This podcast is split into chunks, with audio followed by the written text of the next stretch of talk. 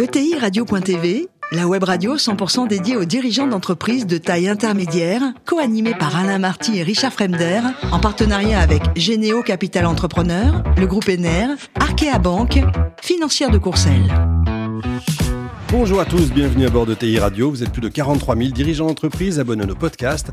Merci à toutes et tous d'être toujours plus nombreux et nous écouter chaque semaine. Vous le savez, vous pouvez réagir sur nos réseaux sociaux et notre compte Twitter ETI Radio-du-bas TV. À mes côtés aujourd'hui pour co-animer cette émission, Fanny Letier, cofondatrice de Généo Capital Entrepreneur. Bonjour Fanny. Bonjour. Aujourd'hui, nous recevons Frédéric Clippet, président de Sinaido. Bonjour Frédéric. Bonjour Richard, bonjour Fanny. Alors vous êtes né à Calais, vous êtes diplômé troisième cycle Dauphine. Euh, vous saviez ce que vous voulez faire à ce moment-là? Ah, pas du tout. C'était euh, hasard complet? Pas du tout. Il y avait un peu de finance, il y avait un peu de marketing dans mon parcours, et puis euh, le hasard m'a vous a amené guidé. ouais, à l'univers bancaire en fait pendant deux il ans. Il m'a amené à l'univers bancaire pendant deux ans où euh, je me suis assez vite ennuyé. euh, J'avais cette âme d'entrepreneur en moi et, et, et j'ai trouvé autre chose à faire. Et voilà. rapidement, vous créez une filiale marketing, c'est ça, pour un groupe publicitaire Exactement. On vient me chercher et euh, je crée cette filiale euh, qui va qui va grossir. Euh, le monde changeant très vite, on va créer ensemble avec les actionnaires d'origine une holding en commun. Et puis euh, tout va basculer en 2016 quand les associés historiques euh, partent, où là je vais faire un premier LBO pour acheter l'ensemble du groupe. Et c'est là que la vraie aventure commence. Et c'est là que l'aventure accélère. Ah, accélère. Voilà, il y avait eu beaucoup de croissance organique jusqu'à ce moment-là. Et puis à partir de 2016, on va, je vais faire entrer à mes côtés un fonds oui.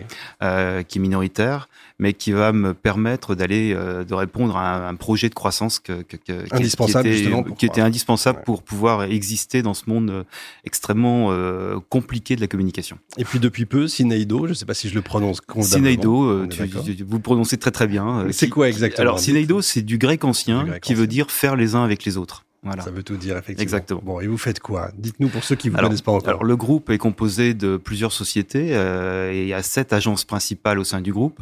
Euh, ça représente aujourd'hui un petit peu plus de 200 collaborateurs et nous, nous, adressons tous les métiers de la communication, en tout cas de la communication de trafic, d'impact, de marque, de branding, de CRM, euh, de PRM, donc d'acquisition de, de, de, prospects et puis de social media. Ce qui fait qu'aujourd'hui, le groupe est capable de, de gérer des marques extrêmement importantes au niveau national euh, et d'adresser tous les métiers qu'une marque euh, qu'elle soit dans le retail, qu'elle soit dans, dans, la communication bancaire, euh, qu'elle soit dans l'industrie, euh, peut, peut demander. On va voir ça en détail. Fanny alors, vous avez constitué finalement en, en, peu de temps un des cinq principaux acteurs indépendants euh, du secteur de la communication euh, en France. J'ai envie de dire comment on s'affirme quand on est une ETI à côté de ces mastodontes qui qui composent le secteur et puis que vous apporte justement en fait cette taille ETI Bonne question ça. Très bonne question.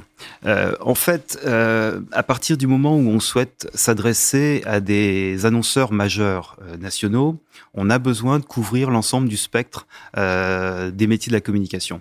Euh, la grande différenciation qu'on voulait avoir, c'est offrir à des marques un indépendant impliqué avec un taux de fidélité extrêmement important de ses clients je vais vous citer un exemple, mais on accompagne Nexity depuis quasiment euh, 35 ans.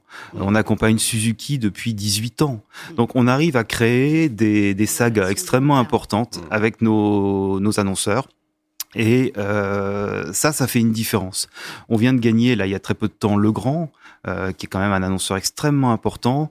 Euh, il a été extrêmement sensible, lui aussi, à cette capacité que nous avions à créer des histoires. Euh, donc ça, c'est une vraie différence. Et euh, la seconde partie de votre question, qui était euh, comment on comment on, fait tout cela euh, Je pense que nous avions une vision à une époque, euh, en 2016, quand on a construit le groupe, qui était de vouloir être présent sur toute la chaîne, allant du branding, donc le, travail sur la marque, euh, à au social media et euh, le monde va beaucoup trop vite. Nous n'avions pas les moyens de lancer cette euh, cette vision euh, en créant nous-mêmes les sociétés ou en développant des, des, structures chez nous. Donc, on a pris le parti de faire de la croissance externe. On en a fait cinq en, sur ces, ces dernières années pour mmh. pouvoir acquérir des compétences et garder avec nous des dirigeants qui avaient créé euh, ces donc on est on est vraiment une entreprise dans on est vraiment des entrepreneurs nous sommes des entrepreneurs c'est ce qui c'est ce qui nous diffère Les entrepreneurs inscrits dans le long terme et finalement les relations de long terme que vous nouez avec Vos, clients, ça nous amène à, un des enjeux phares euh, des marques aujourd'hui, qui est l'intégration en fait de ces enjeux de, de, durabilité. Et je sais que vous êtes attaché à justement éviter le, le travers des, des, grands slogans qui font l'impact washing, le greenwashing. Qu'est-ce que vous dites à vos clients sur ce sujet qui euh, peut devenir tarte à la crème ou au contraire devenir un élément transformant en profondeur d'une entreprise le premier point était de nous transformer nous-mêmes, parce que quand on est publicitaire, nous sommes perçus comme des pousses au crime. Donc il fallait euh, nous-mêmes nous changer. Nous avons changé, euh, nous sommes devenus une entreprise à mission. Euh, avec un alignement extrêmement clair, une mission et des leviers d'engagement mm. particulièrement définis. Et puis nous sommes devenus aussi B Corp pending. Le, plus gros travail n'est pas de devenir société à mission, le plus gros travail est de devenir B Corp. Mm. ça c'est particulièrement complexe. Euh, c'est particulièrement complexe, particulièrement engageant, et donc nous avons fait le travail pour nous. Et ensuite, quand nous quand nous sommes amenés à travailler pour euh, définir la raison d'être d'un Kiabi ou pour euh, aligner un constructeur automobile vers les engagements climat de 2035, mmh. on est référent parce que nous-mêmes nous avons fait le travail. Donc on les accompagne vraiment en étant prudent sur le discours que nous allons engager en étant prudent sur l'impact carbone que peut avoir tel ou tel type de communication et en ayant toujours un souhait qui est de donner la préférence de marque pour des marques vertueuses. Hmm. et en essayant de faire sortir ou d'accompagner ces marques vers plus de vertu dans leur façon de faire. Hmm. Donc dans chacune de nos recommandations, puisqu'on notre métier est avant tout un métier de stratégie, hmm. et la, création arrive, arrive après, mais avant tout un travail de stratégie, dans chacune de nos, de nos recommandations, nous mettons un volet RSE important euh, pour que les marques en prennent conscience. Et alors, vous disiez euh, tout à l'heure en aparté, à la fin des fins, c'est quand même la créativité qui compte, hein, la capacité à, convaincre son client qu'on va apporter de la valeur en apportant de la créativité. Mhm. Mais alors, comment on fait pour rester créatif euh, dans le temps, pour attirer des équipes créatives chez vous plutôt que chez votre concurrent, et puis pour faire en sorte que bah, vos collaborateurs euh, restent créatifs? C'est quoi la clé? Rechercher et sentir le talent la grande difficulté pour nous est là. Euh, trouver en permanence des, collaborateurs, être présent dans les écoles, mm. euh, les prendre en stage, en alternance, etc. Rechercher en permanence les talents. Mm. Et la croissance externe, en fait, c'était une manière pour vous aussi de, de, faire venir des talents dans votre entreprise? Oui, ça joue parce qu'à partir du moment où nous pouvons offrir à des collaborateurs d'évoluer dans les différents métiers, euh, un, collaborateur qui est par exemple concepteur-rédacteur, lui dire demain tu seras concepteur-rédacteur dans une entreprise qui fait du social média, ça l'intéresse de toucher à différents médias et de, de, de, réfléchir d'une nouvelle façon son métier. Donc oui, ça nous aide. Oui. Et finalement, dans dix ans, vous, vous serez où?